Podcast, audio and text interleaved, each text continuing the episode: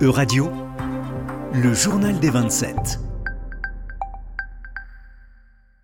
Bonjour à toutes et à tous, bonjour Juliane, bienvenue dans cette édition du journal des 27, l'émission qui suit le travail de la présidence française de l'Union européenne. Depuis le 1er janvier 2022 et jusqu'à la fin du mois de juin, c'est la France qui est ainsi chargée de coordonner le travail des 27 au sein du Conseil de l'Union européenne, institution qui réunit les ministres des différents États membres. Cette semaine se tient à Genève la 12e conférence interministérielle de l'Organisation mondiale du commerce, un événement préparé en amont par les ministres de l'Union européenne qui se sont réunis le 3 juin dernier à Bruxelles sous l'égide de la présidence française. Quels étaient les sujets à l'honneur de cette réunion, Juliane? Bonjour à tous, bonjour Violette. Effectivement, les ministres européens se sont réunis au sein du Conseil des affaires étrangères le 3 juin dernier pour débattre notamment d'une possible réforme de l'OMC. En effet, de nombreux pays, dont les États-Unis et l'Union européenne, réclament une refonte de l'Organisation mondiale du commerce afin de placer les enjeux environnementaux et numérique, cœur des politiques commerciales internationales. Le rôle de l'OMC est en effet de plus en plus contesté. En effet, Violette, à la suite de la pandémie de Covid-19 à laquelle s'ajoute à présent la guerre en Ukraine, de nombreuses voix s'élèvent pour remettre en cause l'efficacité du travail de l'OMC.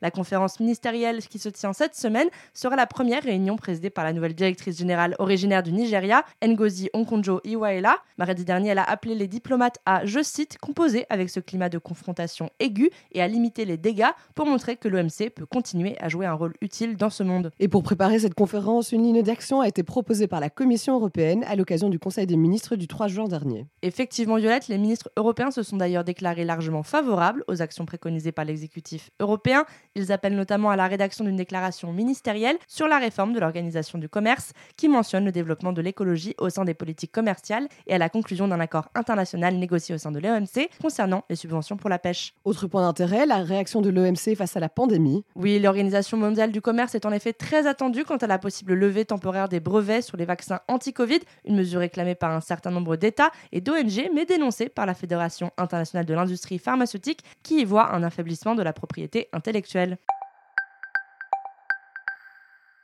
Continuons ce journal en nous intéressant aux dernières conclusions du Conseil concernant l'élaboration des salaires minimaux dans l'Union européenne. Pourriez-vous nous expliquer de quoi il s'agit, Julienne Oui, Violette, la présidence du Conseil et les négociateurs du Parlement européen se sont réunis le 7 juin dernier et sont parvenus à un accord politique provisoire concernant le projet de la Commission relatif à l'élaboration de salaires minimums adéquats et dans toute l'Union européenne. L'objectif est de promouvoir des conditions de travail, de vie décentes et homogènes des salariés entre les États membres. Et ceci constitue une avancée en demi-teinte pour les syndicats de travailleurs européens. En effet, cette proposition de directive n'oblige pas les États membres qui n'en possèdent pas à introduire un salaire minimum. À l'heure actuelle, six pays n'en disposent pas, dont l'Autriche, le Danemark, l'Italie ou encore la Suède. La proposition vise néanmoins à pousser les salaires minimums existants à la hausse. Malgré l'adoption de cet accord provisoire, certains États membres ne cachent pas leur désaccord. Effectivement, la Suède et le Danemark en particulier se sont longtemps opposés à la directive, craignant que l'ingérence de l'UE dans ce domaine ne fragilise leur marché du travail, qui s'organise presque exclusivement entre les syndicats et le patronat. Au mois de décembre déjà, Eva Nordmark, la ministre suédoise de l'Emploi,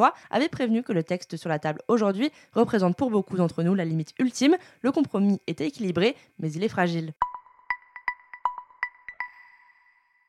Poursuivons à présent notre tour de l'actualité du Conseil de l'Union européenne en évoquant le dernier accord passé entre les ministres et le Parlement européen qui vise à favoriser l'équilibre femmes-hommes au sein des conseils d'administration des entreprises cotées en bourse. Effectivement, Violette, le Conseil et le Parlement ont convenu que ces sociétés devraient s'efforcer d'équilibrer leur conseil d'administration. L'accord approuvé le 8 juin dernier vise à ce qu'au moins 40% des postes d'administrateurs soient occupés par des membres du sexe sous-représenté d'ici à 2026. Un accord provisoire qui constitue déjà un pas en avant dans la lutte pour l'égalité hommes-femmes en Europe. Tout à fait. Violette. Pour rappel, le Conseil de l'UE s'était réuni le 14 mars dernier afin de donner son feu vert à la directive de la Commission à ce sujet, qui était restée en suspens depuis 2013. Et l'urgence est de mise puisqu'en 2018, selon l'Institut européen pour l'égalité entre les hommes et les femmes, les femmes représentaient seulement 26% des membres des conseils d'administration des plus grandes sociétés enregistrées dans l'Union européenne. Seulement 5 États membres, dont la France, l'Italie et la Suède, comptent plus d'un tiers de femmes dans leur conseil d'administration. Et les organisations de défense des droits de la femme appellent quant à elles à une adoption rapide du texte avant la fin de la présidence française. Tout à fait. Une adoption rapide est d'ailleurs possible, selon la rapporteure du texte pour le Parlement, Evelyne Régnier. Selon elle, les trois institutions sont pleinement engagées à faire avancer la directive.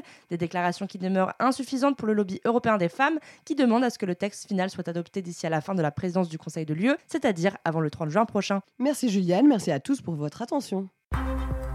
C'était le journal des 27. À retrouver sur euradio.fr.